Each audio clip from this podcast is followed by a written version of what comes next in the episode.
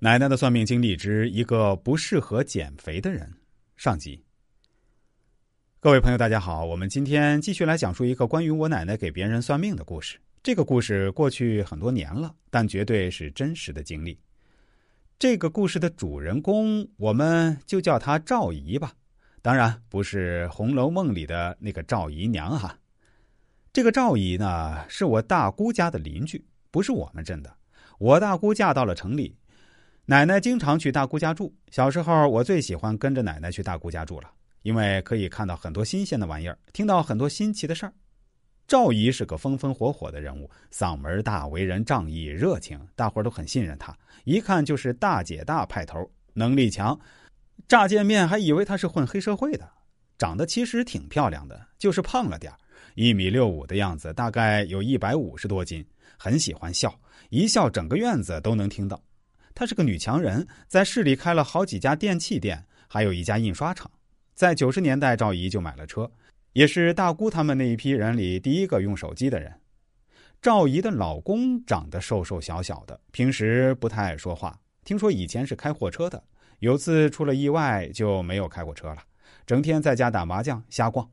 赵姨想他来帮帮自己，不要每天无所事事，他就和赵姨吵架，喝醉了还会打人。无非就是嫌弃赵姨不够温柔漂亮，也不会打扮。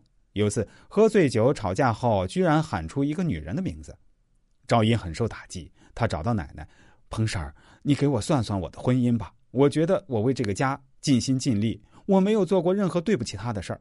我们还有个聪明可爱的儿子，他为啥还要在外面找女人啊？我是不够漂亮吗？不够年轻吗？你说，如果我去减肥，变回以前结婚的样子，他是不是就会回心转意了？奶奶说：“小赵，我真的不建议你减肥。首先，你这样挺好的，健康美啊。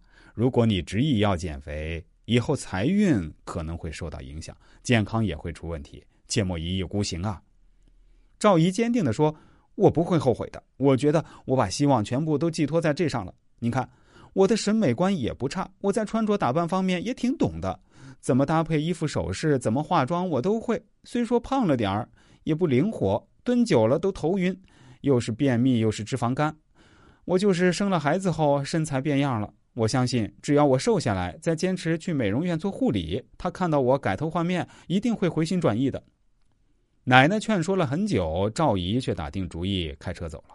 听姑姑说，赵姨吃过减肥药，买过很多电视里吹嘘的很神的各种减肥产品，但效果都不明显。赵姨每天坚持跑步，晚上几乎不吃饭。这个故事接下来会如何发展呢？大家一定想知道吧？那就请您千万不要走开，因为我们下一期的节目中会为大家揭晓答案的。